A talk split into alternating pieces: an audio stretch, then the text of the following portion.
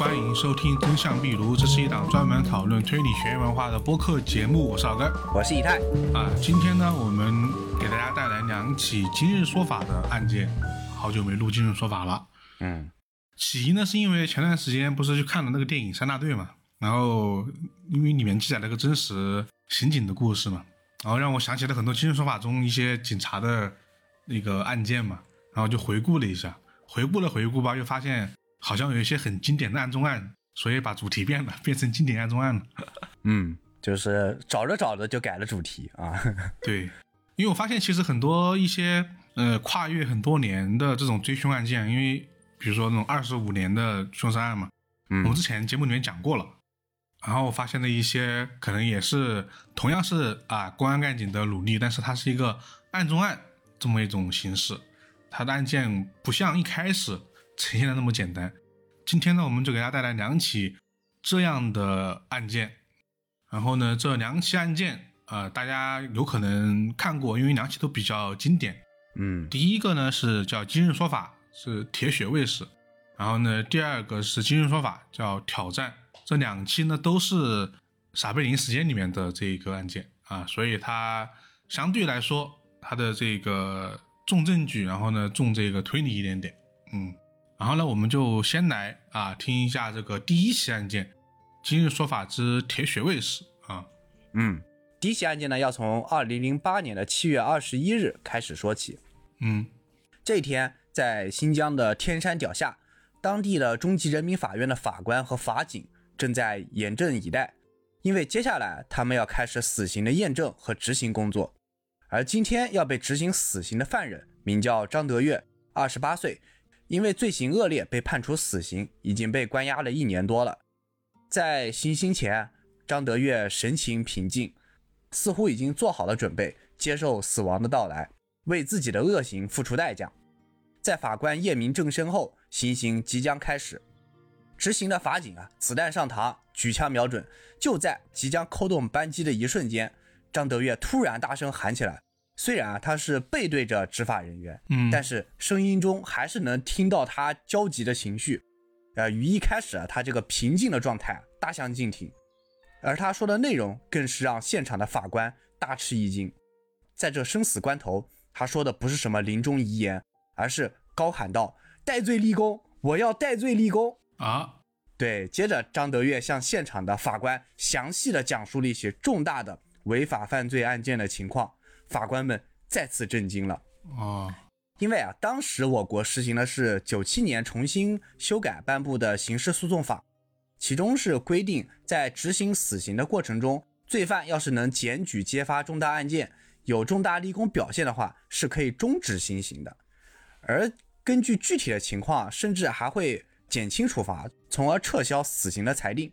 而这一过程呢，是必须要细致又细的。那张德月究竟是临死前的狗急跳墙，还是走马灯时的幡然悔悟呢？哎，我们先按下不表，我们先把时间啊倒回到一年前，看看张德月是为什么被送上刑场的。嗯，对，二零零七年的三月六日凌晨，新疆维吾尔自治区博乐市的村民史维春接到了一通电话，啊，这是一通勒索电话。电话那头说，史维春的侄子二十二岁的史新进在他的手里，要是想让侄子啊平安无事，就准备十五万元的赎金。啊，绑架是吧？对，史维春的第一反应是：你在开玩笑吧？我们家都是务农的，兜里总共就没俩钱儿，你还绑架我侄子，你图什么？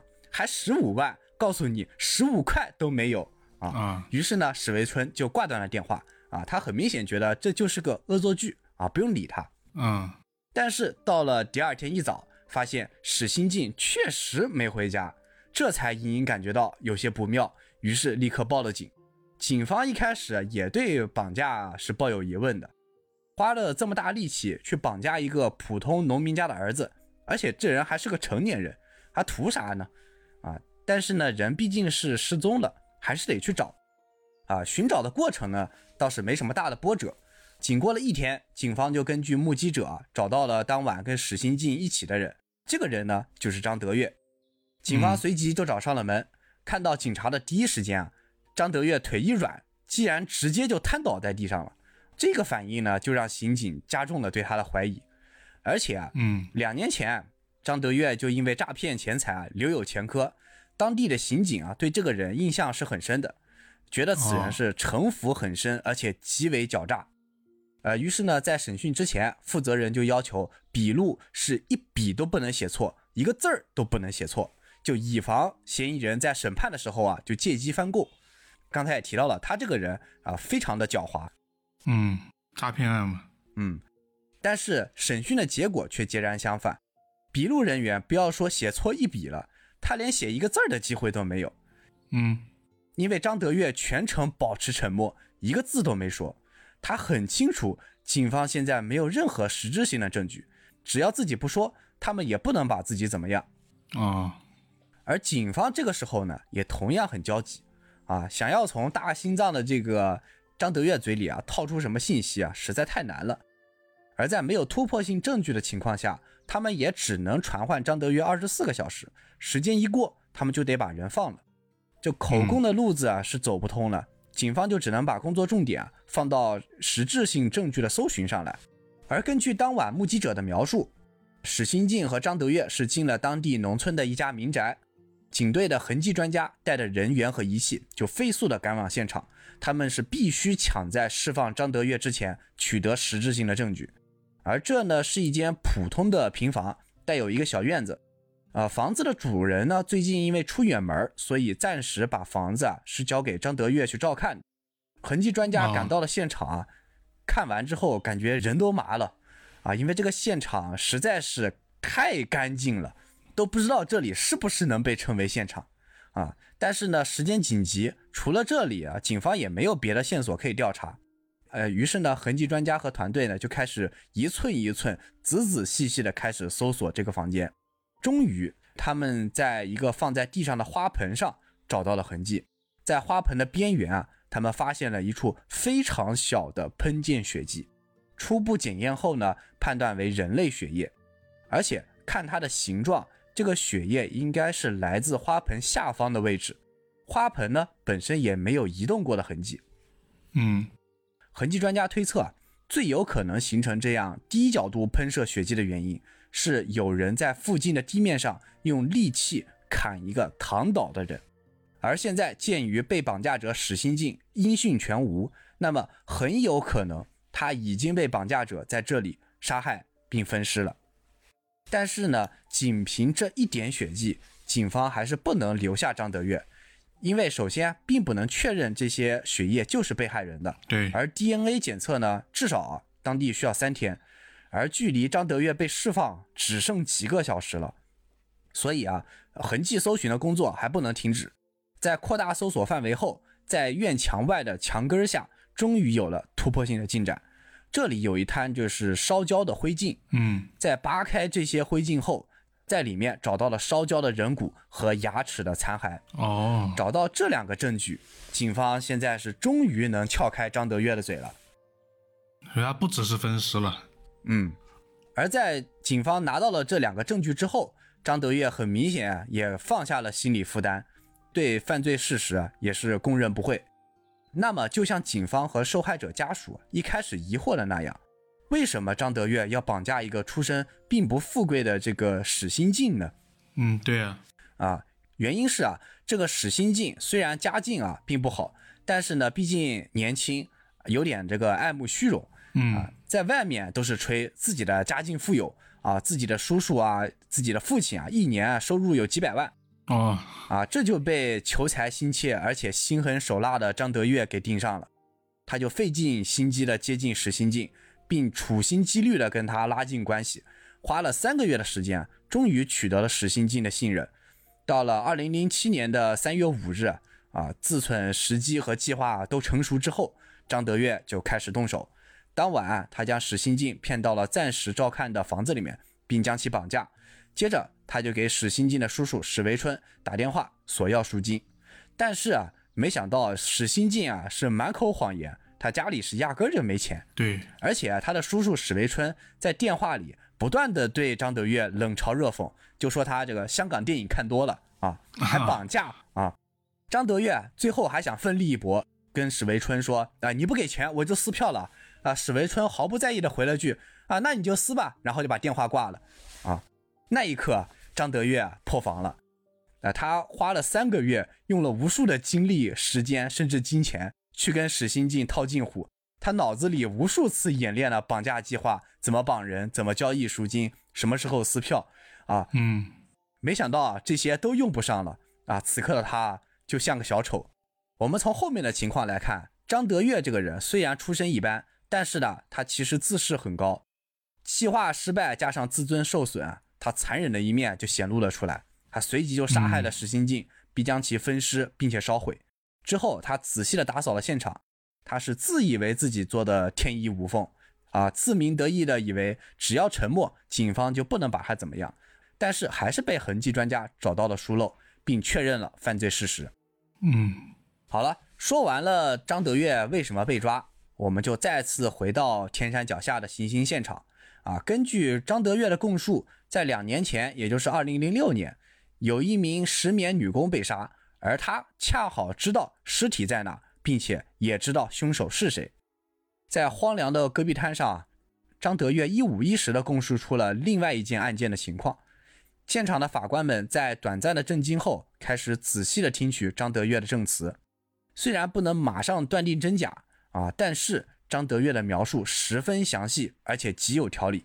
很多的案件细节让现场的法官和检察官们。隐隐感觉到有些不安，最后呢是抱着对命案负责的态度，他们向最高人民法院提出申请，暂时终止了张德月的死刑执行。嗯，而关于新的案件的调查也就很快展开。首先，我们根据张德月的证词啊，知道死者呢名叫杨艳，尸体呢被埋在某一块戈壁滩上的引水渠旁边，啊，深度呢大概一米二左右，啊，当地的警方就立刻开展了尸体的挖掘工作。他知道的还挺细节，嗯，对，他给的细节相当多，是。而埋尸体的这块地方，它的土质其实相当硬，而且极其难挖啊。为了保护尸体呢，警方也不能动用大型的机械，只能用手动工具啊，慢慢的挖。而戈壁滩上啊，都是那种鸡蛋大小的这种石头块，引水渠旁边的土地呢，水分也很多。警方是把铲子都已经挖卷刃了好几把。挖到了一米二的深度呢，也没有看到尸体啊。而专家指出啊，这块地方埋尸体啊，一般就是在一米五左右，因为太浅啊，容易被这个野生动物把这个尸体刨出来；而太深呢，靠一两个人啊，基本上完不成这么大个工作量。嗯。于是呢，警方就接着挖掘，啊，这个挖掘工作啊，持续了一天，一直是挖到了一米五，还是没有看到尸体。啊，这下警方就开始有点怀疑了。加上张德月啊，他在这个羁押期间啊，其实也不太老实，甚至啊还有企图就是袭警越狱的这个行为在里面。啊，好在是警方反应比较快，没有让他越狱成功。啊，嗯，这个时候办案人员就想，这个案件是不是张德月为了这个求活就随口胡诌的，就临死前脑子一闪想了这么个案件出来。嗯，但是嘛又太细节了。嗯，对，但是细节也很多。嗯，于是呢，现场的公检法人员决定。啊，再往下挖一点，啊，要是还没有，那张德月的死刑啊就继续执行。嗯，没想到下一铲子下去，土质开始变色了，接着呢，一股尸臭味啊飘散开来，接着呢，更多的刑警啊就立马下到坑里，开始换用这个小铲子，一点点的开始剥离土层，啊，终于一副尸骨啊显露了出来，尸体上方的毛衣啊还没有腐烂，边缘呢呈这个翻卷的状态。这个应该是拖拽尸体时啊，跟地面摩擦啊造成的。而根据法医的鉴定啊，首先这是一具女尸啊，由于已经埋藏了两年啊，已经高度的白骨化了啊，面容已经无法确认，但是舌骨的根部有骨折的现象，应该是被这个勒住窒息而死的。而在尸体的旁边呢，发现了一张身份证，上面的名字就叫做杨艳，而这与张德月的供述呢是一致的。嗯，是，但是呢，警方也不能凭他的一家之言啊就做出判断，于是呢，就立马前往杨艳的老家进行确认。而因为关于死者还有一个疑问，那就是如果他就是杨艳的话，为什么两年了没有人来警局报案，也没有人去找过他？对，失踪案嘛，应该会报。嗯，对，杨艳的老家呢在新疆的伊犁的西北部，在当时的零六年。当地的年平均收入啊不足四千元，而杨艳家的生活啊更是贫困。而民警呢也是找到了杨艳的母亲，他说啊，在零六年的九月份，杨艳因为外出打工就不告而别了，伤是属于离家出走。而期间啊，母亲也是不止一次的去找过女儿，但是呢一直杳无音信。啊，虽然啊杨艳家境贫寒，但是相貌出众，在十里八乡是出了名的漂亮。家里也觉得她是在外面啊找到了更好的生活啊，不愿意再回家，所以呢也就没有报这个失踪人口啊。之后呢，警方提取了杨艳母亲的 DNA 啊，就拿去跟无名尸骨啊做比对啊。由于当时的条件有限，DNA 是必须要送往北京进行检验啊。于是呢，在等待结果的时候啊，对张德月的讯问啊也同时展开。按照规定，张德月如果想要获得这个将功赎罪的机会啊。他就必须积极配合啊，如实阐述啊，因为呢，不光是这个法律规定啊，还有无数双眼睛啊还在注视着这个审判，因为这个杀人偿命啊是一个大家都比较认可的一个普世价值嘛啊。首先呢，对于这个张德月从死刑台生还，史新进的家人首先是不能接受的。嗯，如果他这个戴罪立功啊成立，那死刑的裁定是很有可能被取消的。但是呢，眼下刑警还是要把注意力啊放在杨艳的案子上。根据张德月的供述，二零零六年九月，杨艳离家出走后啊，就来到了张德月的哥哥张德年的棉花地里做拾棉花的工作。嗯，期间呢，与自己的朋友二十二岁的蒙古族青年阿杰谈恋爱。同年的十月底啊，阿杰告诉张德月，自己啊失手杀了杨艳，自己啊已经把尸体埋了，但是呢埋的有点浅。啊，想让张德月帮忙把尸体埋得更深一些啊，这就是张德月对于案情的一个基本供述。嗯，而这时呢，在北京的无名尸骨的 DNA 检验结果也出来了，死者呢正是杨艳。这下刑警们啊感到一阵轻松啊，因为这些信息都已经给的这么充足了，那这下案件应该很快就能水落石出了吧？对，找到犯人。嗯，对，但是呢。一直在寻找阿杰的警员啊，带来一个消息啊，这个消息啊，让专案组啊一阵头晕目眩。嗯啊，因为阿杰已经死了。啊？对。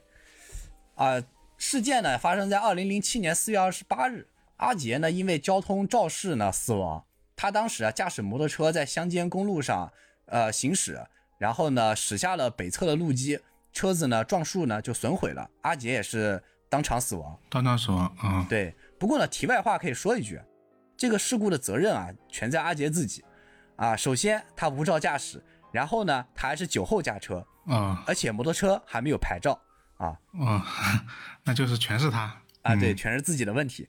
啊，我们回到这个案子啊，阿杰死亡的时候啊，张德月啊，因为我们之前说的这个杀人分尸，还正在蹲监狱啊，他也没有这个信息差，可以正好啊把锅甩给一个死人，嗯。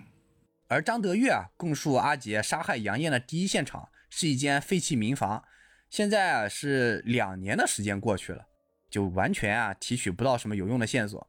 对，时间太久了，这下就导致这个杨艳的案子啊就变成死案了，三个当事人、凶手和被害人都死了。嗯，现在呢，案件只剩下这个第三者张德月的证词，其他两边啊几乎都没法验证。对，而就在这个一筹莫展之际。警方也开始注意到张德月的供词之中啊，有几个不合理之处。嗯啊，首先，张德月说阿杰先埋了尸体，但是呢埋的太浅了，半只脚都露在外面，这才来找张德月啊，帮他就是再次搬运和掩埋尸体啊。根据这个证词呢，警方也找到了第一次埋尸的现场，这是一个砂石场。但问题就在于这里的土质跟发现尸体引水渠的土质。几乎是一样的，都是非常坚硬而且很难挖的那种。嗯，就是我们设想，如果要埋尸体啊，那么呢就在旁边重新挖个新坑，然后就地埋了就好了，你还省得把尸体搬来搬去。对啊，如果说你非要转移，那么你肯定是转移到一个就是土质相对比较松软而且好挖的地方，这样的话你方便你埋得更深嘛。对他目的是埋得更深嘛？对啊，嗯，那你们干嘛大老远找一个同样难挖的地方埋尸体？这不合常理。其次，杨艳的死亡时间跟他出走的时间差不太多，啊，根据张德月的说法呢，这两个人相恋的时间应该不长，此时啊应该是在热恋的时期。嗯那阿杰又以什么理由杀害自己的女友呢？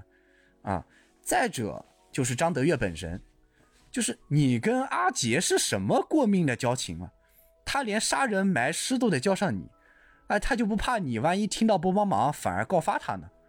对，这是就阿杰就能这么笃定吗？就信任你这个外姓朋友？啊、这几个疑问啊，就深深困扰着警方。其实他们已经对张德月的证词啊有所怀疑了，他们就觉得有没有可能，他事先就知道了阿杰死亡的消息，然后呢故意甩锅给他。嗯，按照他的这个人的性格来说是很有可能的。对，所以呢，他们想有没有可能是在法庭上，就他的哥哥张德年也在场，是不是他偷偷传递了消息？嗯但是呢，回看了当时法庭的所有录像，警方发现这两个人根本就没有机会交流，一个在被告席上，一个在旁听席上，嗯他们两人之间甚至连对暗号之类的动作呢也没有看到。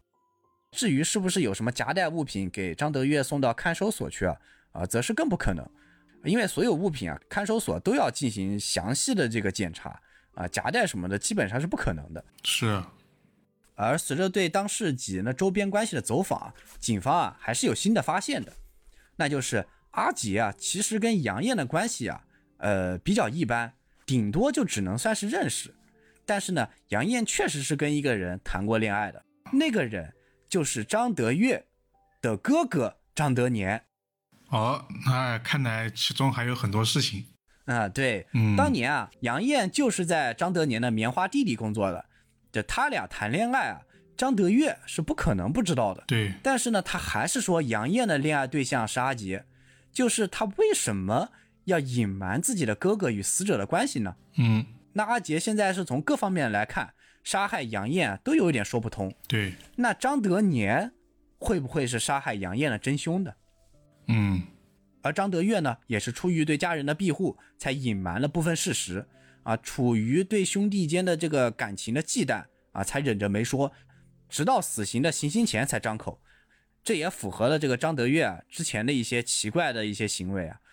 是，啊而且杨艳最后的埋尸地点也是在张德年的棉花地里头，就那个引水渠的旁边，那其实是张德年的棉花地啊。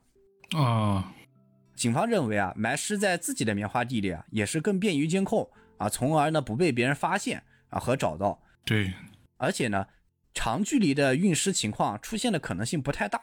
作案的现场，警方怀疑啊，应该就是在棉花地的周边。嗯，比较合理。而且对于与杨艳的恋爱经过，张德年啊是完完全全的矢口否认。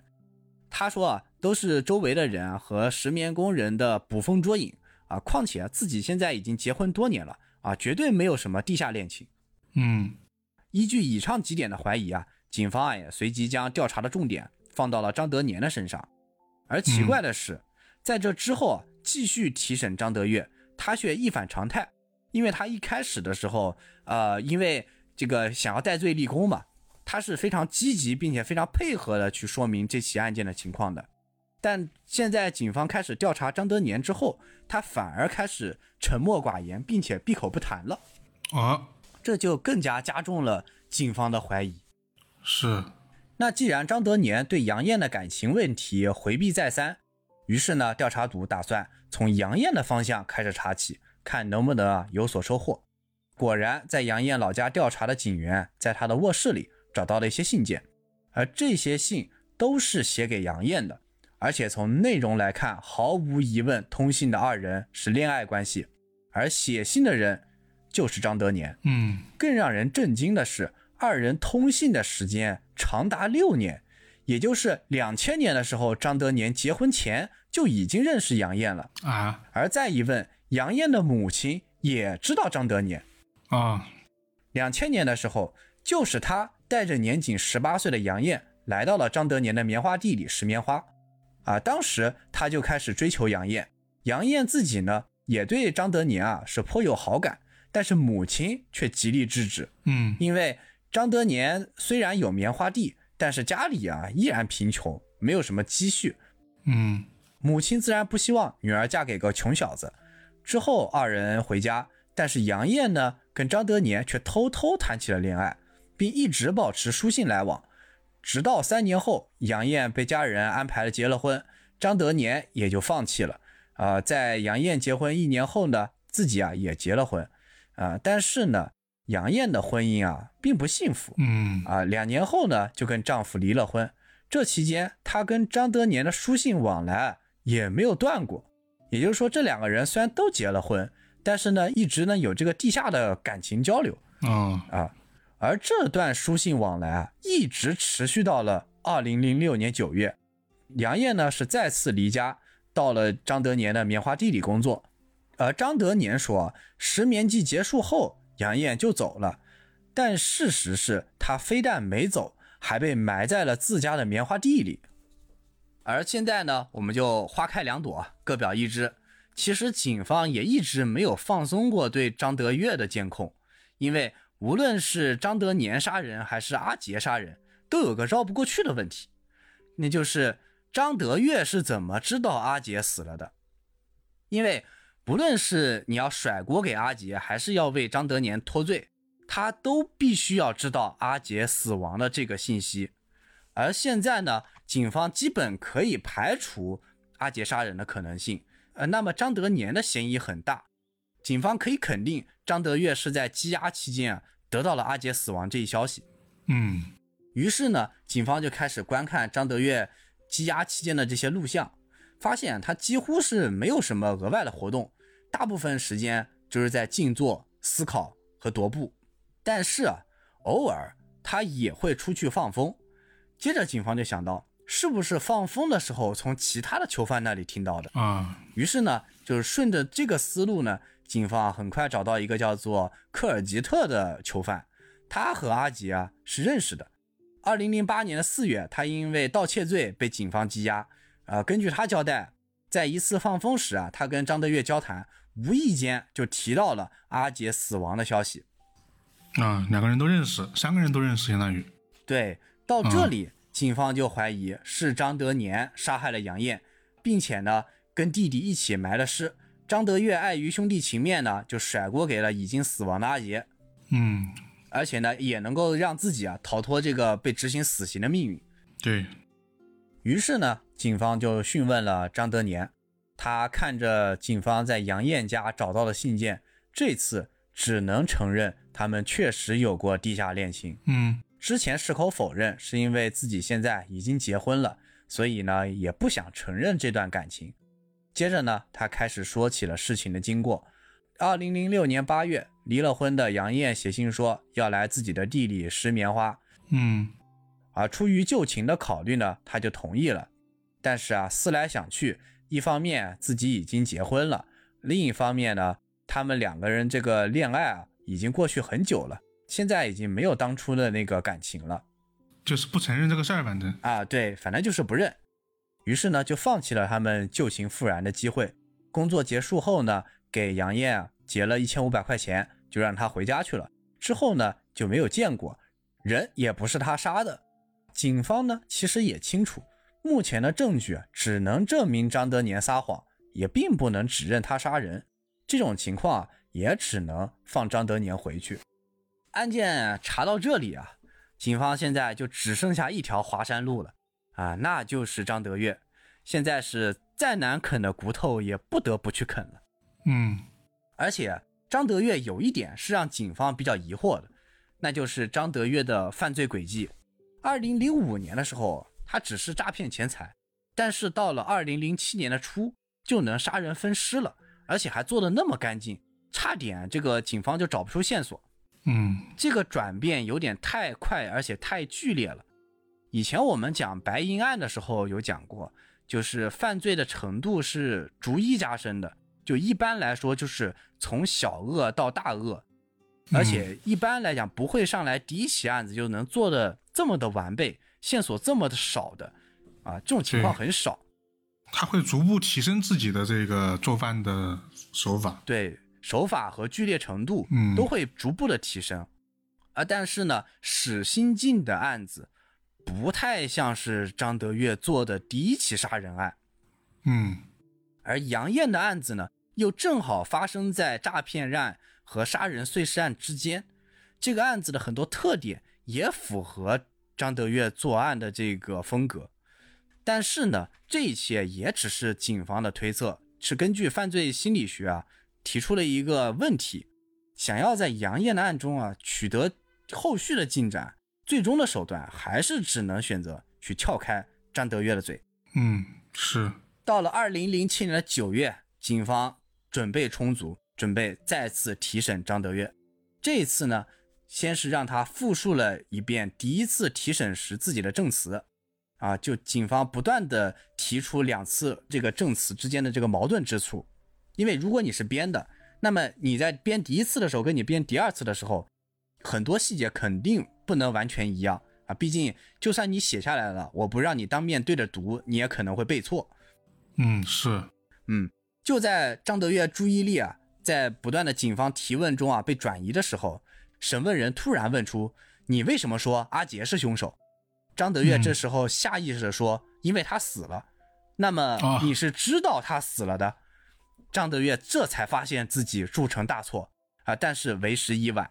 嗯，此时他的心理防线已经彻底被警方击溃了。接着呢，在后续的审问中啊，他就交代了真实情况。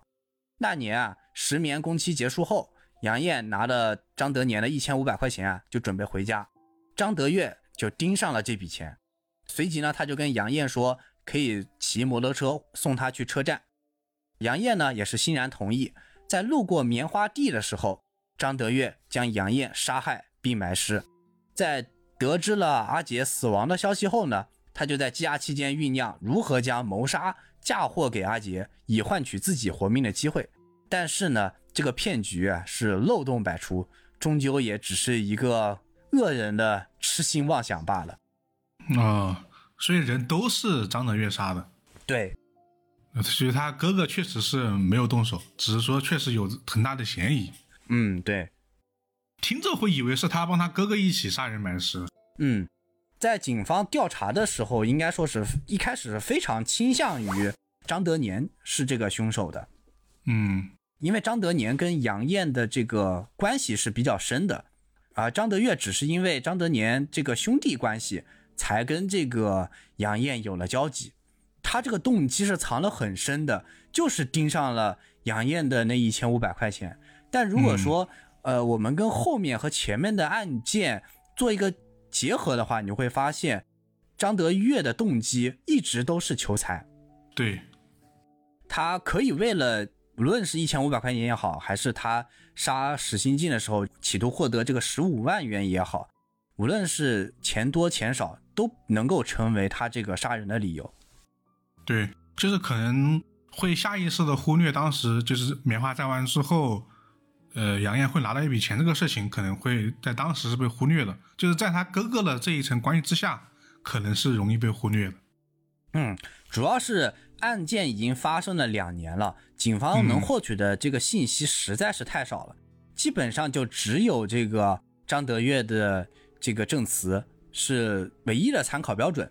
嗯，当你只有一个主观证词的时候，你的思维就特别容易被误导，或者说被引导，因为张德月一开始是把这个事情说成了是情杀。对，所以说警方的这个思维方向一开始被其实是有一点被张德月带跑了的。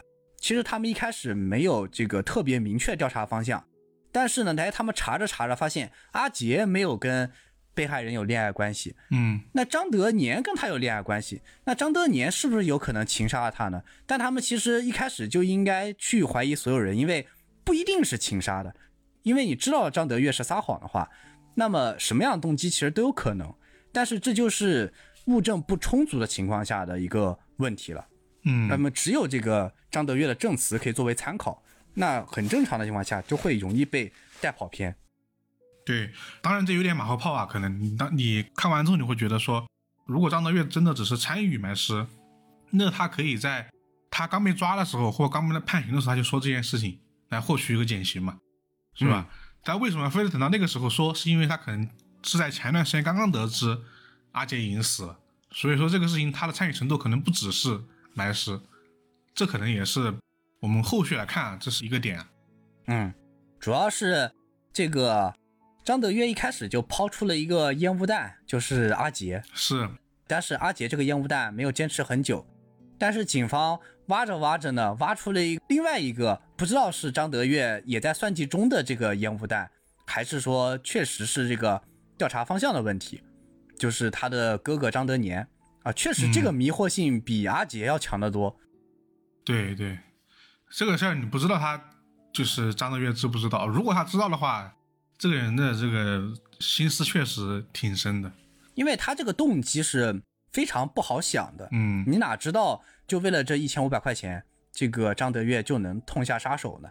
是，所以说我们这第一起这个案中案啊，其实是这个凶手，你以为是他牵扯出另外一些案子，其实还是他自己的案子。可能从他的视角来看，他的最后一搏吧，他觉得，嗯，这样如果成功自己就能减刑，如果失败，反正也是死刑。嗯，从我们刚开始也说了，就张德月这个人，他是心机很深、城府很深的一个人，嗯而且他应该是比较自视过高的，因为节目里面有说过好几次，他这个非常得意，而且自鸣得意，以为骗过了警方啊等等这样的一个说辞，其实是自视很高的一个人。嗯，好，那刚刚就是我们这个第一起案件，然后第二起案件它有点不太一样啊，当然它这个时间点呢也更久一点点。这个案件呢发生在一九八四年啊，这个时候的行政手法都比较简陋啊，很多东西都不能达成吧，也造成了这个案件的复杂原因之一。呃，在一九八四年的七月二十六号的中午啊，吉林省辽源市公安局接到一个报案，报案人说呢，他们在辽源市的南郊魏晋河边啊一个玉米地附近发现了一具被烧毁非常严重的尸体。当时这个公安干警啊立即就去赶赴现场展开侦查了，因为这个辽源市其实是一个地级市啊，它是因为当地的煤矿产业的发展从一个县变成了一个市。所以这个地方啊，其实离市区非常的偏远，大概可能有这个十几里地这么一个距离。这具女性尸体呢，位于魏晋河南岸的一个河滩旁边，然后死者呢赤身裸体，身上的鞋袜都没有穿。接下来呢是法医的一个初步勘验情况，这个女性尸体啊，大概三十岁左右，身高呢一米六往上，整个尸体的烧伤面积啊有百分之八十以上，而且她的前面也就是面部这一面的烧伤特别的严重，双手呢被烧伤的不是特别严重，然后呢没有看见伤痕，在他的鼻腔、口腔、咽喉气管、支气管都发现了大量的烟灰和炭末，然后呢没有看到这个溺水液体，说明啊这个在起火前死者呢应该还是活着的。其次，这个女子的死亡时间大概是在七月二十五号的晚上啊。另外啊，死者的头上没有发现器械性的损伤，然后呢，他的颈部表皮脱落，没有见锁沟和勒痕或者说掐痕，皮下呢也没有明显的出血，双手呢未见伤口。从这点表明啊，这个人可能就是被烧死的。同时啊，根据以上这些情况推断出他的死亡时间大概是在。七月二十五号的晚上，这是法医的一个检验结果。然后呢，现场呢，警方就也发现了这个燃烧的区域啊。首先是在离河岸大概往南九米处的一个地方，有一片燃烧的区域，这里面呢有一些烧毁的衣服的残片和毛发。然后呢，从这片燃烧区域继续往南，往这个玉米地里面走，在一棵树下有一个更大面积的燃烧区域。在这个区域中啊，警方发现有更多的衣服残片，还有呢一只女士的红色高跟凉鞋，鞋子呢整体比较新，而且经过对比啊，这个鞋的尺码和这个女性尸体的这个脚长啊是能够符合的，很有可能就是她的这么一个鞋子。嗯，根据这个鞋子它产生的一个鞋印啊，警方在玉米地发现了更多的这个鞋子留下的脚印。这个脚印呢，在这个玉米地周边呈徘徊状的一个情景，而且顺势啊，根据这个鞋印，在河滩边又找到另外一只的红色高跟凉鞋。不仅如此啊，这个鞋印不只是在发生焚烧的这么河的这个南侧，在河的对岸北侧也有出现，那边呢也有高跟鞋的鞋印。根据以上这些情况综合推断，树下的这一片大范围的燃烧区域应该是第一起火点。死者当时呢身上着火，出于本能可能往河边跑，然后呢跑出了大概两米的地区域之后，有可能是因为摔倒，所以形成了第二片燃烧区域。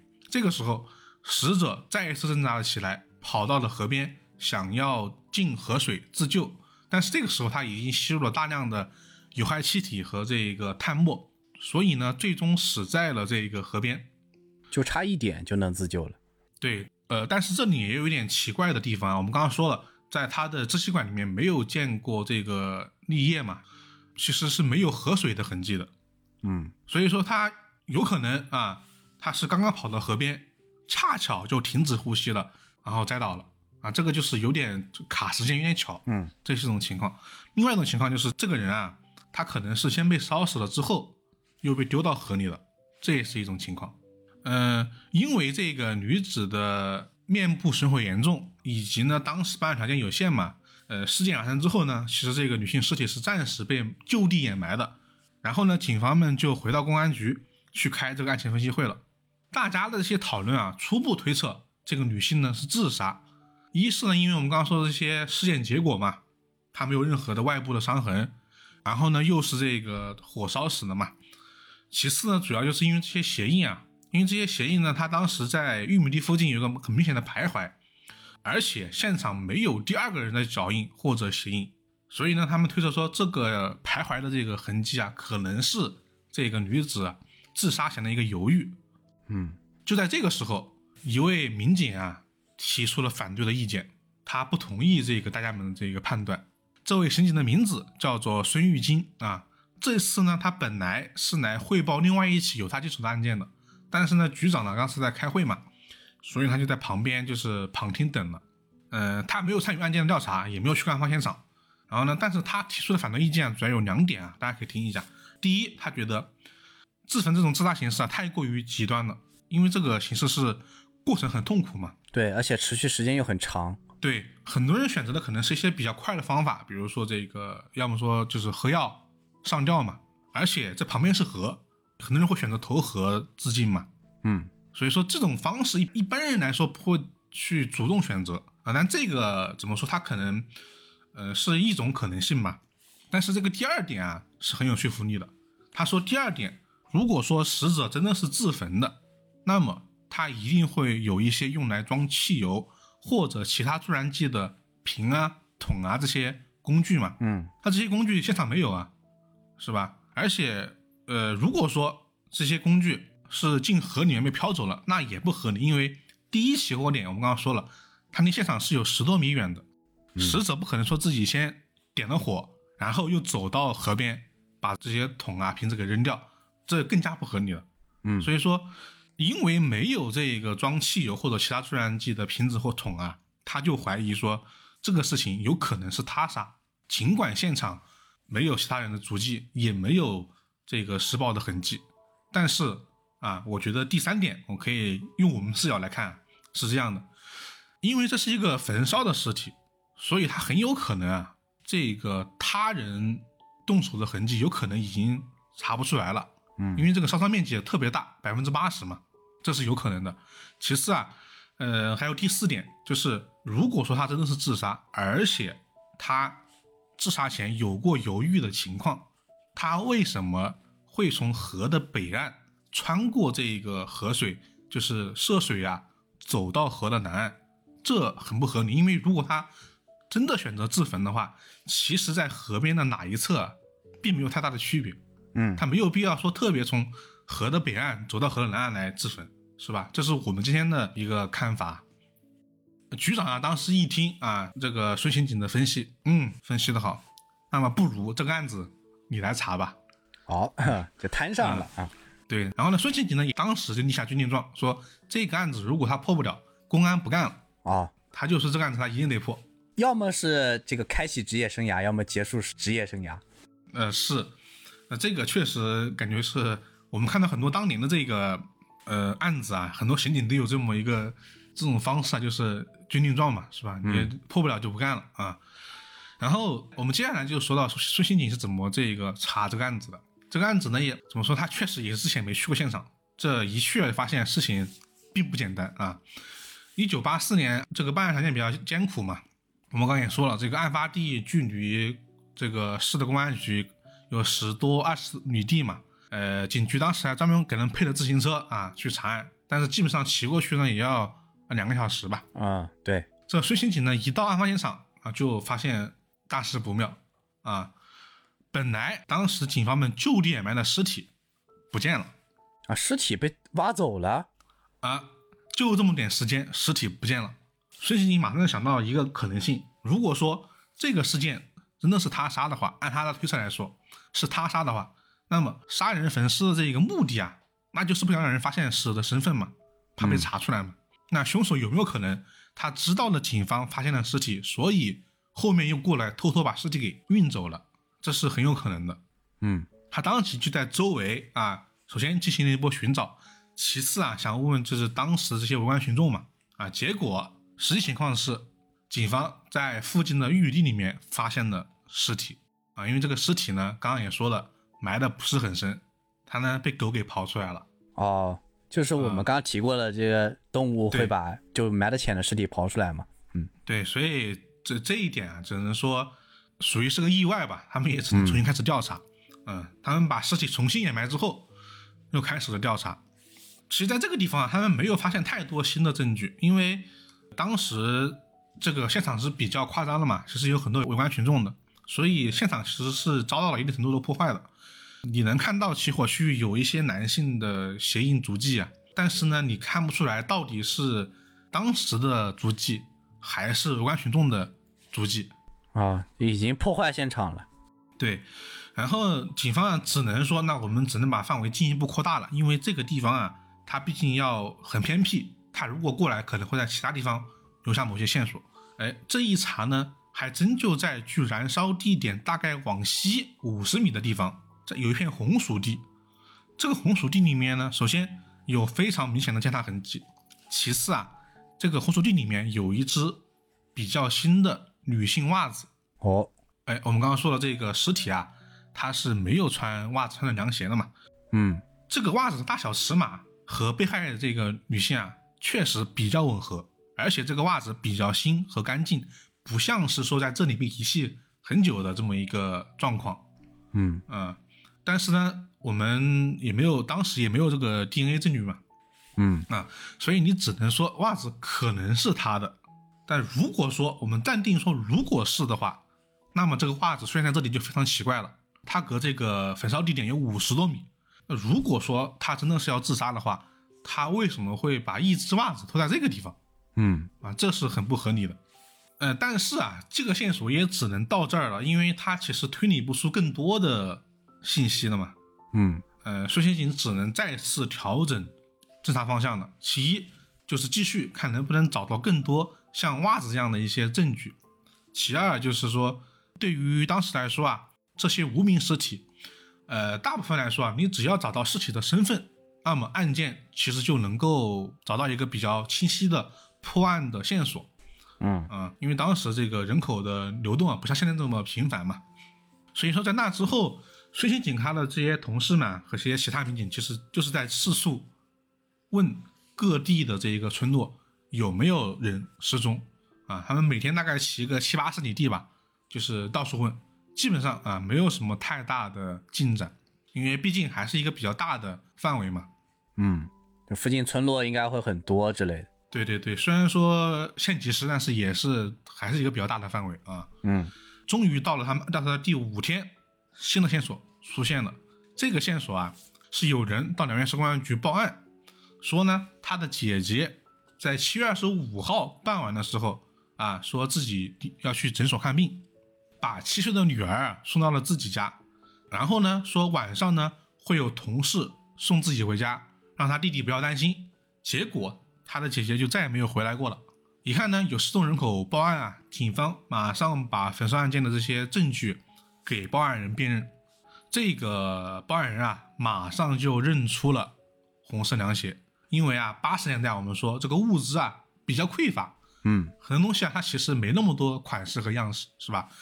这个报案人啊，他不仅认出了红色凉鞋，还认出了现场的袜子，认出了衣服的残片，以及这个整个被害女性啊身形的大小和脸部的这么大小。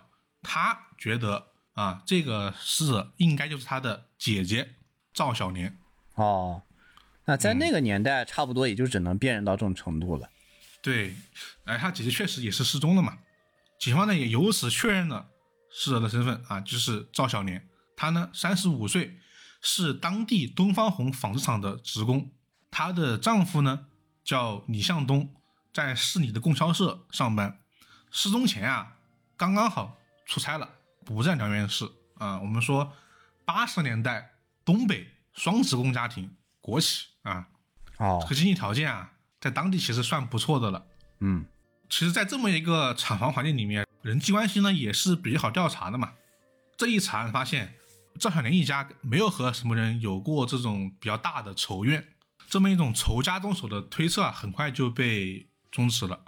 其次呢，从赵小莲对他弟弟说的话，就是应该也不像是自杀，而且他的女儿也是他只是暂时送到他弟弟家嘛，嗯，啊，所以说这个自杀这条线看起来应该也不太成立，只能说现在目前来看有可能是他杀，但是呢没有什么太多证据。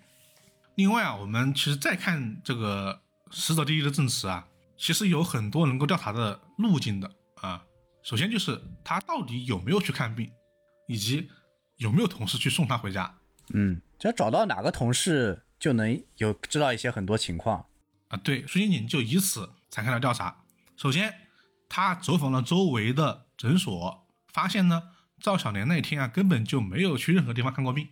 哦，又问了他的同事，发现呢也没有邀请同事陪他一起去看病。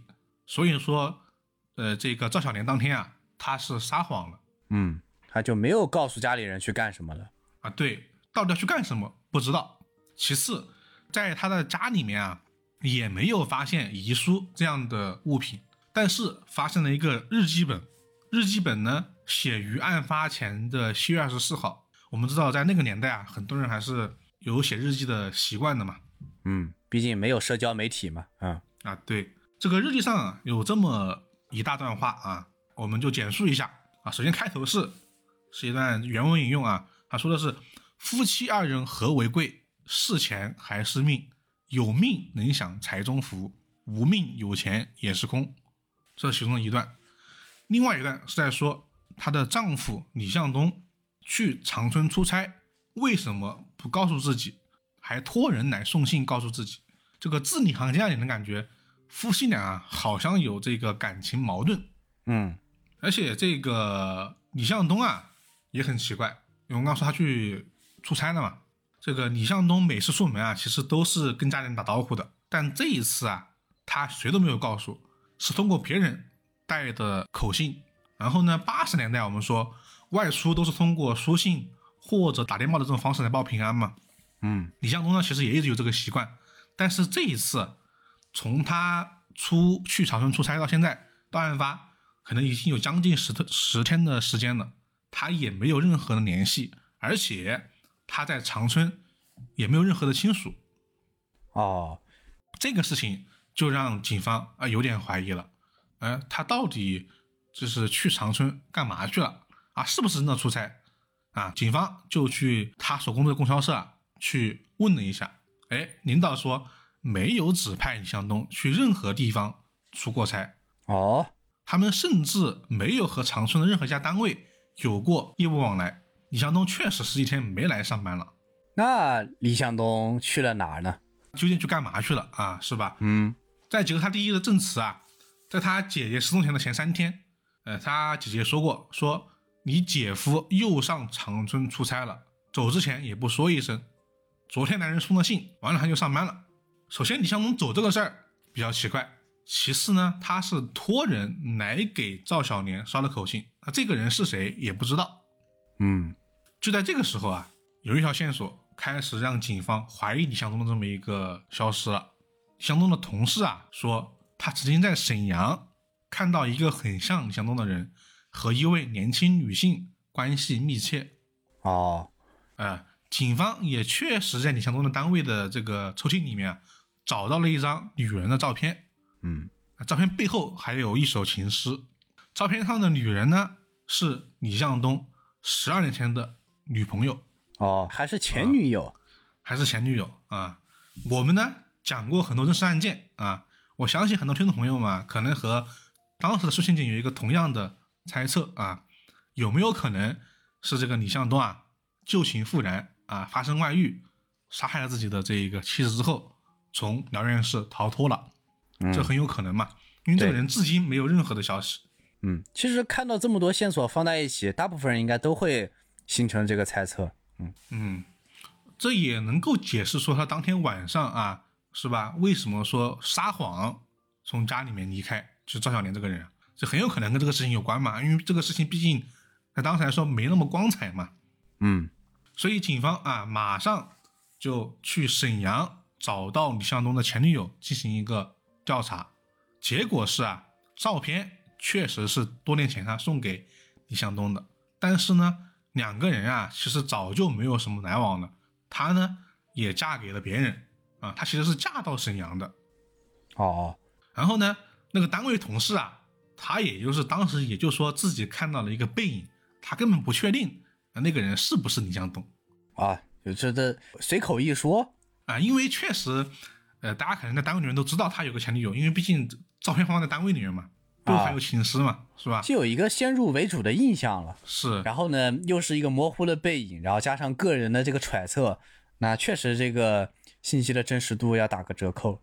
对，所以这条线索其实来说，我觉得啊，跟断的没什么区别，嗯因为他的这个前女友其实已经否认了这个事情了，是吧？你也没有说其他的有外遇的这么一个对象嘛，所以说，至今啊，这个李向东还是杳无音信。但是呢，我们能够看到，你也只能从他身上去查了，因为他是失踪的情况。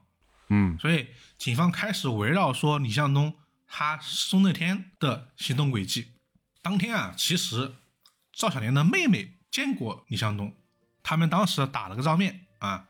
这个李向东说他呢要去一个叫小高的人家里面喝酒啊，并没有说要去长春出差的事儿，而且他当时李向东的手里面没有拿行李。当时这个辽源市去长春的火车啊，它只有后半夜有，前半夜是没有的，哎当地也没有汽车可以去长春，所以说，如果他当天真的要出差，那他也其实是有时间回家和郑小莲说一声的，那实际上没有嘛。嗯那目前来了，就是断就断在这个小高家里面了，是吧？对，这个小高是谁呢？他有没有可能和李强东的失踪有关呢？警方又是通过大量的走访啊，去调查啊，确实找到了这一个叫小高的人。小高啊，其实是李向东的一个牌友，以前呢是打牌认识的。当天其实不止他一个人，还有好几个人在一起喝酒。李向东确实是在傍晚的五点多去了他家，然后呢，酒喝到一半的时候，他就说有事，就提前走了。走的时候大概是六七点钟，去哪里不知道，见了什么人也不知道，线索又再次断了。但是可以确定的是什么呢？他当时应该不是要前往长春的。嗯，基本上应该可以排除他去长春的可能性。对，这个临时有事啊，应该就是说去当地见什么人是有可能的，因为这种喝酒喝到一半马上就走，说明他可能觉得当时能够解决嘛。嗯啊，这是一个比较大的可能的一个情况。但是后面就没有人见过李向东了，警方又一次无从查起。嗯啊，我们说了嘛，这个我们这个孙金玉孙刑警啊是立了军令状的，但这个时候其实个案情的有进展，但呢和没进展没有什么太大的区别，嗯，就一个案子变两个案子了。对，反而变得更加复杂了，因为这个人当时的这么一个情况来说，你他如果是失踪了，其实很难找到嘛，你无法无从查起啊。对，八四年想一个人跑了，然后你想把他找出来，全国那现在是呃，当时确实是比较难。嗯啊，正巧这个时候啊，是八十年代初，社会呢治安比较乱。我们也知道，当时其实是有一个大面积的严打行动的嘛。嗯啊，民警们其实任务很重啊，很多时候这个一星期不怎么睡觉报案的情况是是时常发生的。局长一看你这个案子也没进展，你现在帮我们把别别的案子来查一查吧，就现在人手很缺。嗯所以这个时候啊，孙刑警就去查了另外一起入室盗窃案。这个案子我们必须得说一说了，因为呢，这个案子大家先听着就知道为什么要讲了。这个盗窃案啊，发生在当地的一家叫向阳建筑公司这么一个公司里面。据公司的负责人说，有天晚上啊，有两名蒙面歹徒闯入公司，用木棍打晕了当时的值班人员，撬开了保险柜，烧毁了其中的很多的票据。相反的是，财务室里面一没有丢钱，二没有丢贵重物品。哦，看起来啊，这个蒙面歹徒啊，冲着票据来的。我突然有一个联想了啊，嗯，这就很奇怪啊。这呢，就是让警方有线索可查了。这家报案的建筑公司一直以来经营比较混乱。就在一九八四年的三月八号，就是当年的三月八号啊，这家建筑公司有八吨钢材没有了，嗯，就是消失了。因为他们的这个管理非常混乱，就可能有时候这个借钱啊、打条子啊，都是有个条子但是看不到东西的。在当时的这个市场上啊，八吨钢材能卖一万块，嗯，八四年的一万块，大家可以想一想，相相当多的钱，巨款。刚我觉得当时可好像很多人的工资啊，可能就十几块吧，是吧？嗯，对，一年可能也就三四百啊，他这是大概一万多块钱啊，这是一笔巨款啊。嗯，所以上面马上成立调查组，准备查这个账目问题的时候，哎。蒙面人就出现了，烧毁了票据。怎么说呢？这个蒙面歹徒啊，他也没想到遮掩。他如果真的全部一起拿走，还怀疑一下，是吧？嗯，他只烧票据，那就说明很有可能就是和这八吨钢材是相关的。嗯，警方马上开始就是，哎，查这个公司的相关人员了。哎，没想到这个查这个案子的民警的家属啊，报告说自己每天晚上好像被人给跟踪了。哦，而这个歹徒胆子很大，他甚至想通过家属来威胁警方。啊，这就确实很胆大了，就是间接袭警了。对，警方就想说，你这样猖狂啊，我们就来个反向跟踪。嗯，啊，就把他给逮到。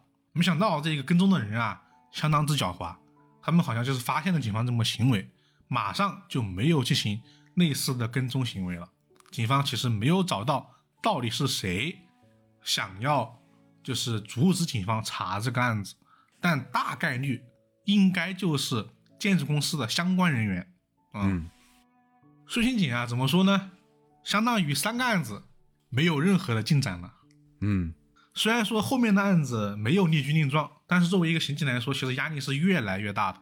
嗯，这个时候群众举报说又发现了一起焚烧案件啊，又来一起。之前那起还没有眉目呢，又来一起。对，但是孙刑警其实是感觉有些激动的，因为说不定能够发现新的线索。如果说焚烧案件是同一起的话，案子做的越多，你有可能有越多的披露嘛。嗯，这个当时群众举报的说的是，他们看着人啊，开着这个拖拉机啊，四个人蒙着脸，将一个男性的遗体啊拖到荒郊野岭上，倒上汽油焚烧了啊。你看汽油焚烧。难免不把它联系在一起嘛？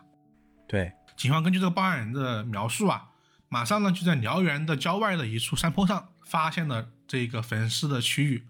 这个焚尸区域大概直径三米左右，但是呢，焚烧的非常之严重，尸体烧的只剩骨头了，基本上没有什么可以调查的方向了，除了这个牙齿，可以来推断一下年龄。这个通过年龄的推断啊，这个人的年龄确实和李向东啊比较接近。嗯啊，当时也没有一个像样的复原技术，也没有 DNA 的技术，你也只能推断到此了。就是这个人可能是李向东，但是通过大量的调查，结果是什么呢？这呢是一起乌龙事件。这位被焚烧的尸体啊，是当地一个出了意外的矿工。哦。啊，当地的人觉得说这属于是恨死嘛，你不能就是入坟地的啊，哦，所以遗体就拉到这个山顶啊焚烧了，所以才有人看到以为是这个杀人，所以就报案了，纯纯的乌龙啊啊，只是当地的一个风俗。对，但是呢，因为这个焚烧案件他当时又比较高压嘛，所以他就觉得是一起连环案件，但其实不是，嗯嗯，但是这个案件啊，反而让。孙静静有了一个破案的想法，因为他再次发现，你如果说焚烧尸体之后，其实是无法确认死者身份的嗯啊，因为警方虽然说已经确定了呃赵小莲的身份，但这个事儿啊没有对外界披露过。嗯哎，他们也嘱咐过赵小莲的家人说，你不要对外说这件事情。他呢，这个时候就想，哎，那我能不能利用这个信息来套路一下这个凶手呢？因为这个凶手焚烧尸体，他就是怕呃赵小莲的身份被认出来嘛，嗯所以呢，他就让赵小莲的弟弟啊配合说，对外啊放一个消息，就说自己的姐姐赵小莲已经失踪很久了啊。这个时候呢，没想到公安局啊通知他去辨认河边焚烧案中的一个女性的遗体啊，他呢准备去认尸了。嗯消息放出了三天之后，在赵小莲妹妹家的窗台上，居然发现了一封信。这封信的口吻是李向东的口吻，全程是由我来说的。大致意思就是说，你们不要急，我和赵小莲去了广州，家里面呢需要你们多照顾，特别是孩子啊，这是其中第一段。第二段有点意义不明，说的是他来的目的就是他和建筑公司的人说了什么后，他们得知之后把他带来了。如果有谁来问你们什么，你们就什么都不要说。这是第二段。最后还有一个特别的交代，就是说看完之后把这封信给烧了。哦，那这很明显是，起码是知道这个关于案件真相的一个人发来的信息，不管他是不是这个李向东。对，而且呃，他们确实跟这个建筑公司的这个钢材丢失是有关系的，两起案件。对，扯上关系了。嗯警方也能发现这个案件有问题嘛？因为你看哪有这么巧的事儿是吧？我们才说要辨认尸体，信就出现了，太巧了。这个信啊，首先通过字迹的相关鉴定，能够确认的是信不是李向东本人写的。嗯其次啊，我们刚刚说了，去公安局认尸个消息啊，是通过张小玲的弟弟透露出去的嘛？嗯但是这个信放在他妹妹的家里面窗窗窗台上，啊，说明这个人首先他应该是比较熟悉赵小莲家中的情况嗯，啊，不然他不会这么放。对，然后第三点，我们可以推测啊，就是这个人他肯定是想制造说赵小莲应该还活着，因为他不想让他的家人去认尸嘛。嗯所以说，那么他对这个事情知道的信息啊，肯定比信里面呈现的还要更多啊。嗯最后一点就是我们刚刚说的建筑公司了啊，虽然这段话我们不知道什么意思，好像有点这个谜语人，但是建筑公司至少能够跟我们前面说的案子对上嘛。嗯他们一问啊，说家里面前段时间确实来过一家建筑公司，来家里面啊找过赵小莲来了解过情况。这家公司呢，哎，就是那一家向阳建筑公司。这也太巧了。嗯、对，就是那一家。对，这个这位刑警接手了两个案子，然后他恰好两个案子还有联系，警方肯定是一开始是没想到过这两个案子能有联系的。嗯，因为其实两个案子在各自的方向上其实都陷入了死胡同嘛。嗯，这个真的是巧出了电影感了。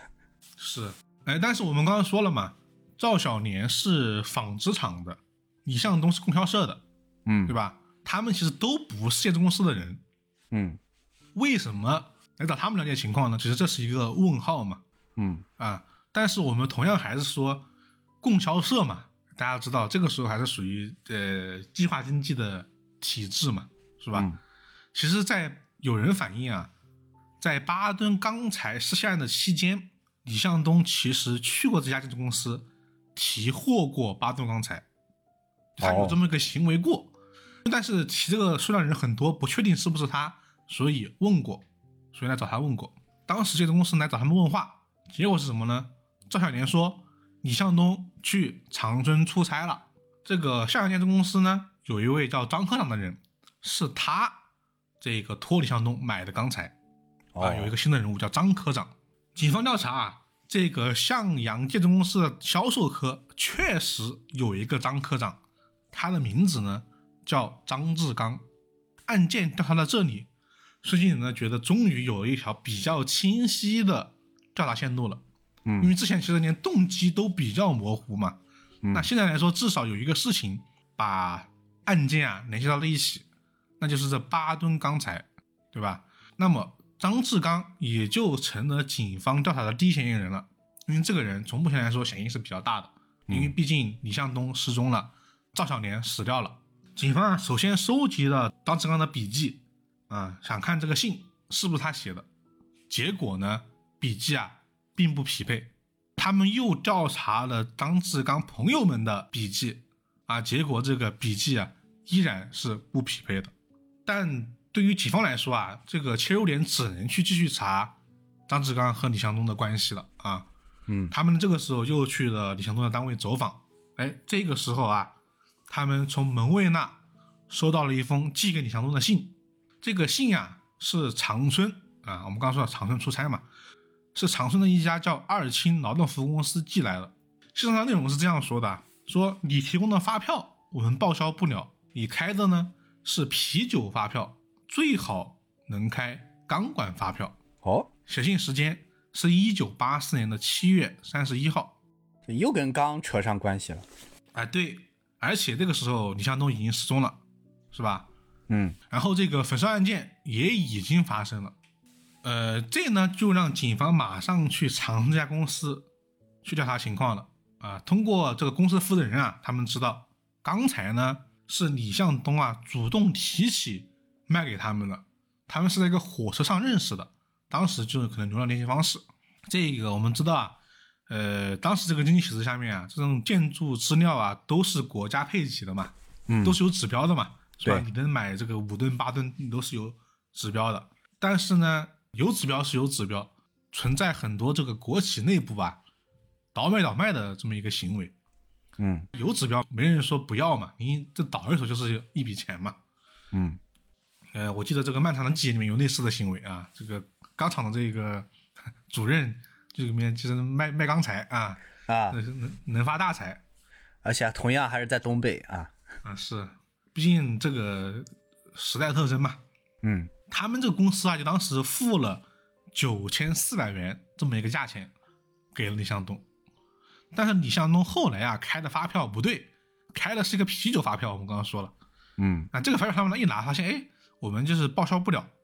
那这件事情我们可以定论说，李向东一定和这个巴登钢材有关了，已经脱不了干系了。嗯、但是我们也说了，这么一种行为，李向东一个人肯定无法完成。首先，他不是这家公司的人；其次，这个事情要很多人的配合。那么，有可能和他一起参与这个事情的人啊，有可能就是案件的犯罪人员，嗯这是最大的可能性的。那目前是谁呢？还是张科长？对，因为这家公司也提供一个新的证据啊。当时李向东他们交易交易完之后，他还说了，说话是这样说的，说的是张科长说了，你们还需要多少，他都可以买，留留了这么一句话。嗯怎么张科长的这个嫌疑啊，又被再次的增大了嘛？呃，但是呢，我们刚刚说了，笔记对不上，无论是张科长本人的笔记，还是这个他朋友的笔记，都对不上。这个信啊，不是他写的，嗯啊那应该可能就还有同党。对，这个过程其实是调查是比较复杂的。苏新年又想到一件事情，我们刚刚说了，在李向东失踪那个晚上啊，有人给他妻子送的口信嘛，说嗯他要去长春出差。那这个人有没有可能是张科长？嗯当天已经是傍晚了，他家里面除了张小莲之外，他的女儿呢也在家，有可能他当时见过来捎口信的人，他有可能能认出来啊。嗯但是啊，这个女孩啊年纪很小，加上其实现在他的母亲去世了嘛，父亲呢也失踪了嘛，他这段时间其实不太爱与人交流啊。这个孙兴景呢有一个年龄相仿的孩子，他呢对郑小燕的女儿啊是关爱有加，所以呢他逐渐呢从母亲的死里面走出来了一些之后，愿意帮助办案人员来认人了。所以呢有一天啊，警方把这个张科长的照片。还有和张科长交往密切的亲友的照片混在了一大堆照片里面，让这个小女孩来辨认有没有一个她当天晚上见过的人啊。嗯土方法，但是很有效。哎，结果这个小女孩啊，真的从这照片里面啊，她就找出了那个当天晚上到她家的人嗯，啊，这个人他的名字叫做侯磊强又是个新新的人物了。啊，对，不是张科长。这个侯磊强，他虽然不是张科长，但是他同样也是向阳建筑公司的人。他呢是仓库保管员，哦，重要岗位。重要岗位，年龄二十八岁啊，父母啊都是辽源市某单位的领导啊。这个岗位呢啊，应该也是这个这个内部的是吧？岗位啊，啊，安排的岗位嗯，毕竟这是个肥差啊。啊对，通俗来讲啊，是仓库保管员啊，嗯建筑公司啊，钢厂啊，是吧？这没有哪一个环节不是肥差啊。啊，但是这个人其实在他的条件应该是很好的，他到底会不会犯这样的案子，其实是一个问号嘛。对，有没有必要的问题？对，但毕竟现在小女孩认出了他，那就得查他嘛。嗯呃警方首先调查他的笔记，做了一个对比，发现这个信啊也不是侯磊强写的，哦，这很奇怪啊。那只能再次扩大范围，那不是侯磊强，有没有可能是侯磊强的亲友写的呢？是吧？这一查，哎，还就真就找出这个人。侯磊强有一个好友叫孔东林，他的字迹啊和这个信上的字迹有很多写法是一样的。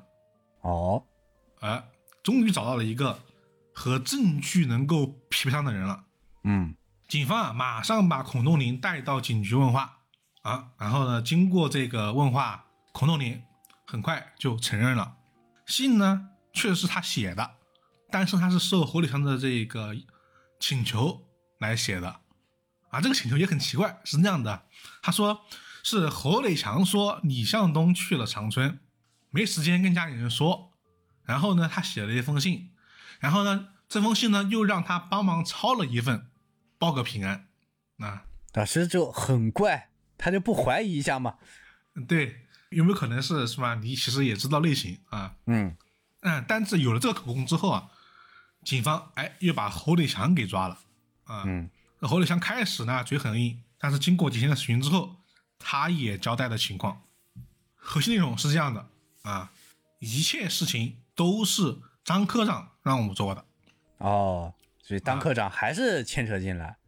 对，是张科长他呢给李向东开的钢材提货单，所以李向东从仓库里面提了八吨钢材，但是没想到这个事情啊后面败露了啊，有调查组来查案。首先呢，张科长啊用钱把李向东给打发走了，让让他就是失踪了，让他自己走了。但是呢，这个时候他又怕李向东的妻子啊赵小莲啊会知道这个事情，然后把秘密给透露出去，所以呢。他就在七月二十五号晚上和侯磊强一起把赵小莲骗到了这个魏晋河附近啊的的玉米地里面。他呢，当时他把赵小莲的手用铁丝给绑上之后实施了强奸。这个时候啊，赵小莲知道这个张志刚张科长想要杀人灭口，所以苦苦哀求饶命。但是张志刚不为所动，把他带到玉米地里之后再次实施了强奸，然后呢从后面。掐死了赵小莲。这个时候，张志刚对侯磊强说：“你还不快跑！”然后呢，侯磊强就往南的方向跑。跑出了挺远之后，突然听到玉米地里面发生了啊的一声尖叫之后，他回头看，发现大火呢已经烧起来了。所以说，最开始的起火点在玉米地里。呃，玉米地就是那个大树的旁边，是一个地方。哦，啊、对。然后呢，后来啊，这个张科长又怕。赵小莲的家属去辨认遗体嘛，就指使了侯磊祥写信。侯磊祥呢又怕这个信查到自己身上来，又让孔东林抄了一份，这是他的这么一个供词。根据他的这么供词，哎，警方把张科长张志刚逮捕归案了。嗯，啊，听到这里，我们感觉案件好像是侦破了，对因为，这个前因后果啊都能串起来。张志刚呢也有非常充足的动机。啊，也有这个物证和人证，啊，嗯、但是孙兴觉得这个事儿有点问题，因为有一个事情啊有点矛盾，就是侯磊强的证词和证据是矛盾的。就是大家还记不记得，在最开始的事件结构里面有说过一句话：死者的双手啊被烧的并不严重，没有见过伤痕。嗯，对，他是说用铁丝把他手绑起来了，但其实并没有。啊，对，这就很奇怪了。那为什么会有这样一个矛盾呢？从他的证词来说，他好像全程看了整个经过嘛。嗯，那这个东西为什么会矛盾，就很奇怪。另外一边，张科长他被捕了，他也在被审讯，但他一直坚称两件事情他都没有干过。就是无论是这个八吨钢材的提货单，还是说奸杀了赵小莲，他这两件事都不是他干的。对，他就说自己没干啊。那现在就是指认张科长的一个是这个侯磊强的证词，还有一个就是曾经这个死者，也就是赵小莲的一个证词。对，而且强的证词甚至还有矛盾，跟物证有矛盾的地方。对，但是呢，因为其实是有两方的证词嘛，所以还是在警方考虑之中嘛。哎，但是这个张科长是怎么都说没干过。嗯，警方就觉得这个人。可能他不是这个心理防线强啊，有没有可能他真的没干过？嗯啊，于是警方又再次审讯了侯立强，又是几天的审讯之后，侯立强终于交代了事情的真相。首先，我们给个结论：赵小年是他杀的啊，果然，钢材也是他偷的啊。但是有个问题，赵小年为什么会说刚才是张科长给李向东的？这是一个疑问。这就涉及到这个事情的前因后果了。这个钢材被盗的案件啊，就是侯磊强策划，李向东、孔东林参与的啊。他们其实就是伪造提货单，然后把钢材运出去，然后李向东牵线搭桥把钢材卖出去啊。呃，他们后来通过这个发票啊，就是给寄了出去啊。但是啊，这个侯磊强啊，心思还是有一些些缜密的。他当时就怕这个事情会败露。所以啊，他让李向东写信给这个长春公司，就说以后你们需要钢材就发个话，无论多少，张科长都能搞到。他从那个时候把这个东西就赖在张科长身上了。对他那个时候就依赖过去了。然后他们以为这个事情天衣无缝嘛，但是没想到被发现了嘛。这个时候啊，呃，已经有人来查了。侯立强呢觉得这个事儿呢，有可能查到自己身上来，他呢先下手为强。在七月二十一号那天晚上，李向东不是临时有事跟这个牌友们喝酒就走了嘛？其实是侯立强把他约出来了，他当天就用一把锤子把李向东给砸死了，丢到了一个废弃的煤井里面。哦，所以这才找不到李向东。对，因为他在一个煤井里面，你想当地是一个煤矿啊，那太多了，大海捞针啊。对，所以李向东其实当时就被他杀死了。是在这个煤矿煤井里面，他当时啊还听到李向东有呻吟声，然后他决定用更大的石头把他丢进煤井里面给砸死。啊，他杀完李向东之后，又去李向东家捎口信啊，就跟他的妻子说说，哎，现在刚才的事情暴露了，你的丈夫呢，我让他去长春避风头了。如果有人来调查，你就说这个事情是张科长给的这个提货单。哦，啊。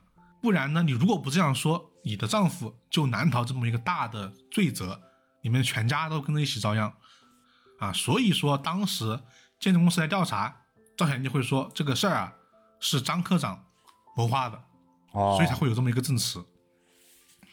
但是啊，这个侯立强还是觉得这个事情不放心，他就觉得张小年这个事儿，说不定就他捅出去了啊，因为李向东这个事儿，他永远不是一个长久之计嘛。他不可能一直在外面避风头吧，总有会暴露那一天，所以他就想，他要把张小年也一起给杀了。在七月二十五那天，他搞了一桶汽油，然后呢又骗张小年说，她的丈夫李向东从外地回来了，他呢就带她去见她丈夫一面啊。这个你赵小年啊，当时就撒了个谎嘛，所以就跟着侯德祥坐他的自行车，一路到了这个魏晋河边，在他们淌水过河的时候。赵小年把袜子脱了下来，装进了口袋里面，啊，穿着凉鞋过了河，从河的北岸来到了南岸。侯德强这个时候就直接说了，说这个事情啊已经败露了，今天呢我要把你给杀了，说的很直接。赵小年当时想跑，但是这个毕竟啊，男女是有这个体格的差异的嘛，啊，没跑多远就被侯磊强给抓住了。赵小莲这个时候觉得说啊，那可能这个时候难逃一死，他就求饶嘛，说我还有一个孩子，能不能别杀我？侯磊强这个时候啊，趁机提出要强奸赵小莲，赵小莲只能答应。所以啊，侯磊强把他领到了这个红薯地里，实施了强奸的犯罪行为。就在这个时候，赵小莲的袜子掉到了地里面。哦，啊，所以说红薯地里面有踩踏痕迹以及一只袜子的这么一个痕迹。在实施强奸过后啊，侯立强又领着张小莲来到这个玉米地的小树下面，啊，就是趁其不备，又掐住他的脖子，一直等到他不动之后，又把汽油淋在他的身上，点了火之后，赶紧逃离了玉米地。然后没走多远，他又听到了这个呃张小莲的尖叫啊。他回头一看，这个火已经比这个玉米地还要高了，啊，他呢马上就跑了。所以说他那个供词里面为什么说的那么是吧？呃，详细啊，因为这个案子是他自己做的嘛，就是复述自己的这么一个事情过程，然后把这个行凶的人换了一下。对，但这样也确实证明了这个为什么他身上这个外伤不明显，而且很明显人是被活活烧死的。而且却没有这个第三人作案的这个痕迹，就是他以为他把他掐死了，然后他烧了四具尸体，但没想到这个火起一半的时候，这个赵小莲还有这个呃恢复意识了，但是这个人已经烧起来了。对，所以他会有一个逃，就是自救，然后对，然后才会跑向这个河边自救，但是最终没能来得及。对对对，就这么一个呃过程。然后因为案发地啊是一个河滩嘛，只有。郑小年的高跟鞋留下了比较深的印记，他这个男性的这个侯立祥的鞋子啊，没有留下太深的印记，加上第二天这个群众们破坏了现场嘛，导致没有认出来这个鞋印和脚印啊。侯磊祥觉得这个事情应该没人会发现吧，因为我们说这个这个地方离市区特别远，啊但还是被人给发现了。他这个时候就觉得不行，那这个案子终归会暴露，所以呢，他就去和。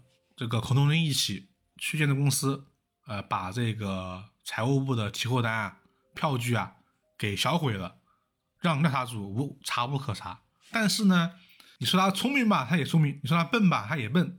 他只烧了票据。啊，对，这就是你明显告诉了调查人员要从哪查。对，所以说这个事情啊，反而给了警方的调查方向嘛。再加上孙刑警这个引蛇出洞的策略啊，他。突然得知赵小莲的弟弟要去认尸体的时候，他只能冒险让孔冬莲去写了一封信，放到他妹妹家里面，试图制造两个人还没有死的假象。但这又是一次此地无银三百两，对，啊，非常愚蠢的行为。嗯，对，又让警方找到了一个另外一个突破口。嗯，啊，然后把这个案子给破了。最终，警方根据他的口供啊，在这个煤井里面。找到了李向东的尸体，到此案件啊才终于结案。怎么说呢？我看完这个案子，我觉得这个案子真的跟看电影一样。啊，对，这个电影感实在太强，太曲折了，太曲折了。整整三个案子，两起凶杀案，或者说一起凶杀案，一起呃失踪案，然后还有一起刚才被盗案，这实在是太电影了啊！当然，这可能这就是现实的魔幻之处吧。嗯，但是你你其实看起来是一个非常有逻辑的犯案的行为啊。从他的起始点开始算的话，对，就是这个人怕嘛，怕被发现了。只能说这个案子放在这个那个年代上，最后能抓住真凶真的是挺不容易的。是难查呀，其实真的挺难查的，真的真的难查。呃，光是那个现场一把火，几乎这个以当时的技术手段能查到的这个信息。就非常非常的少了，已经，呃，包括能够判断出这个，呃，被害人是他杀这一点，也是得亏这个孙刑警的这个经验和这个直觉了，否则这个案子如果按照自杀去判断的话，那就全完了。对，按照自杀判，其实就没有这么多想查的部分了嘛。嗯，对，可能你如果按照自杀判，那么刚才的案子也查不到侯磊强的头上。嗯，而且我觉得啊，就是在那个年代啊，按照他的这个家庭背景啊，这个如果单查那条线，还真不好查到的他，嗯，或者说他可能也能够脱身，有可能。而且最开始就是这个案子很有可能真的就被算在了已经死亡但是找不到尸体的这个李向东的头上，无论是他杀妻也好，还是他偷走钢材也好，都有可能被认为是这个畏罪潜逃。对，因为他确确实实就失踪这么多天嘛，就一切都太可疑了。对，就这个案子最终还是因为这个罪犯本身这么一个心虚的心理，让他做出了更多有破绽的行为啊，加上刑警们确实有非常。呃，警觉这么一个探案的思维，才把这个案子给破了。一个是思维，一个是直觉，就是他们确实能感觉到有些地方不太对，然后要往这个方向查。就那个年代，真的就只能相信这些东西，就是直觉和逻辑。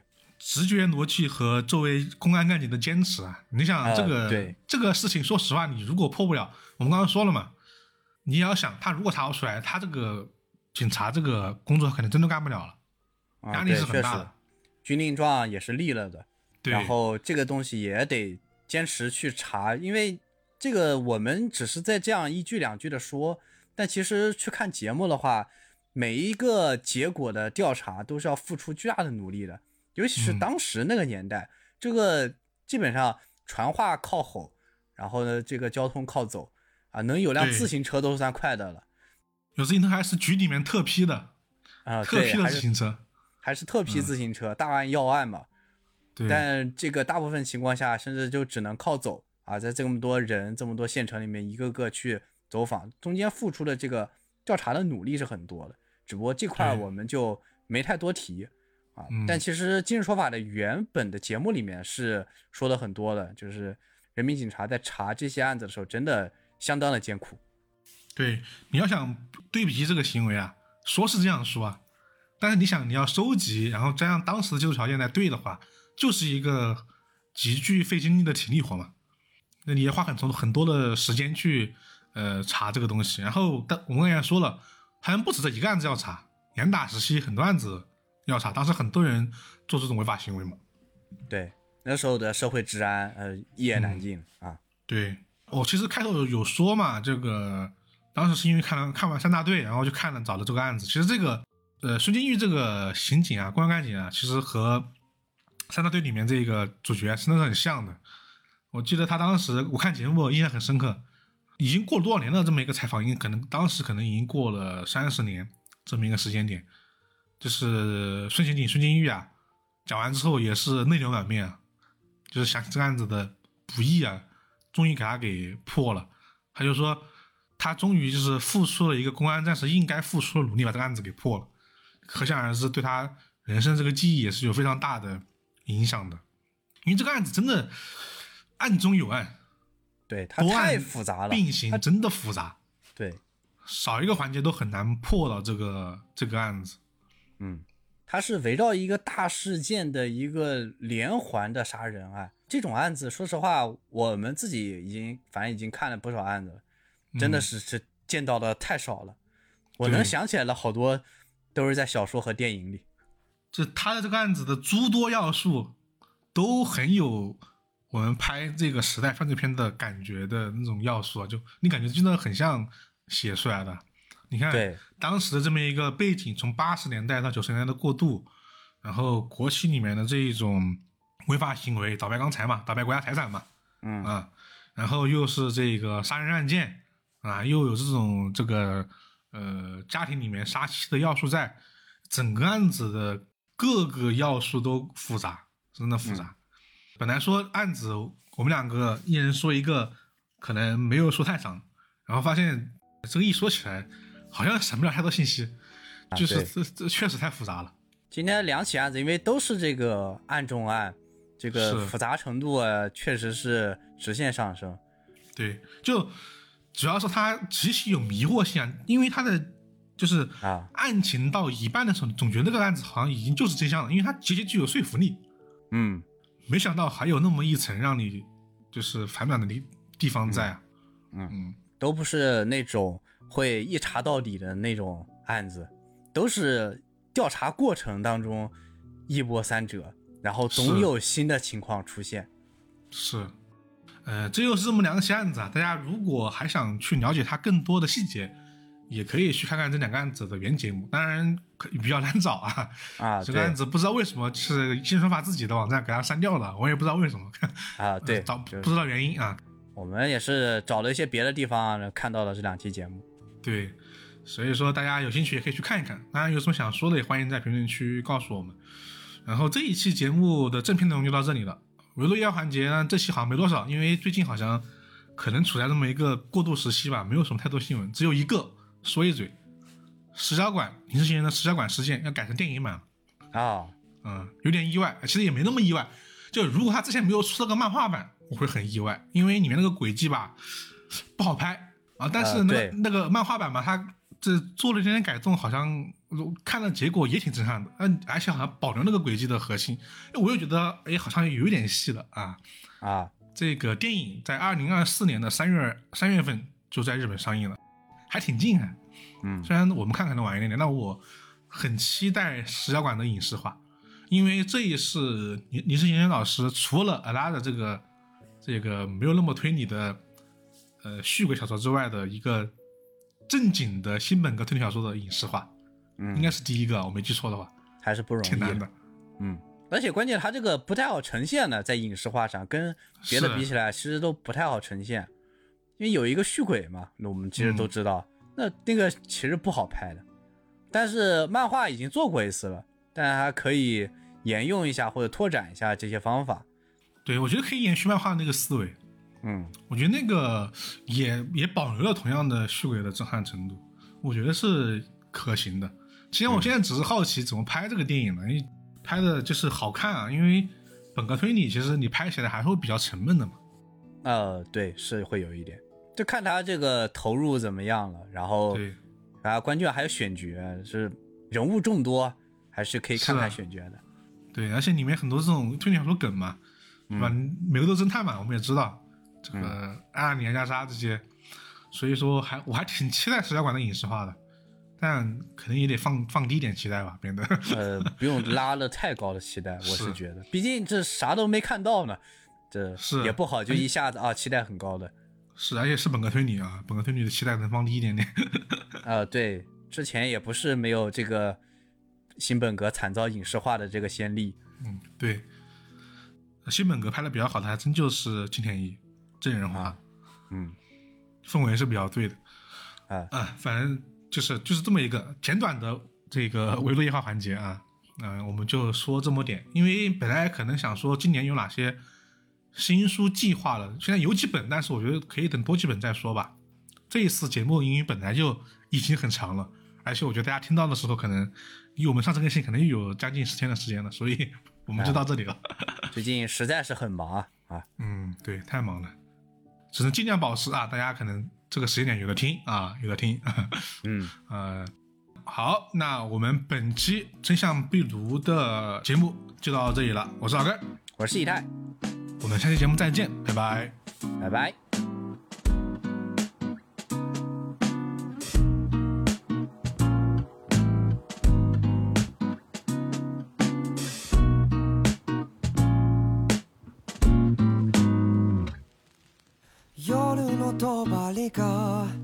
優しく街に降りる頃僕らを乗せて容疑者は滑り出した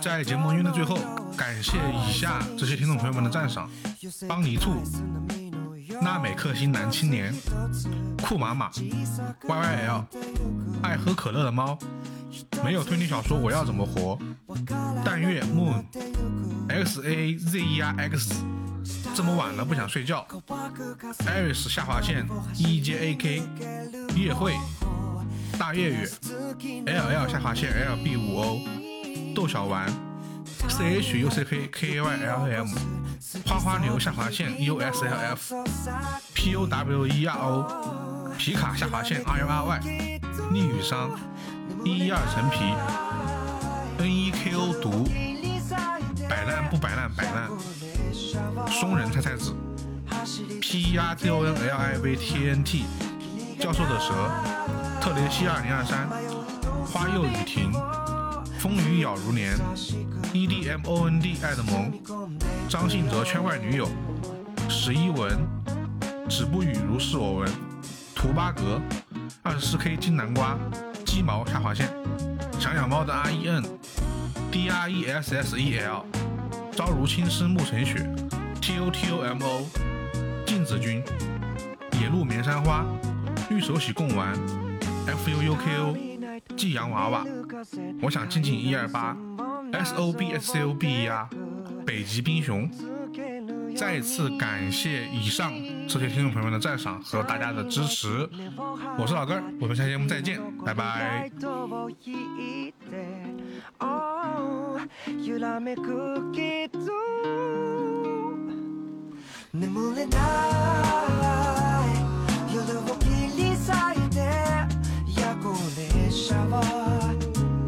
走り続ける。キリがない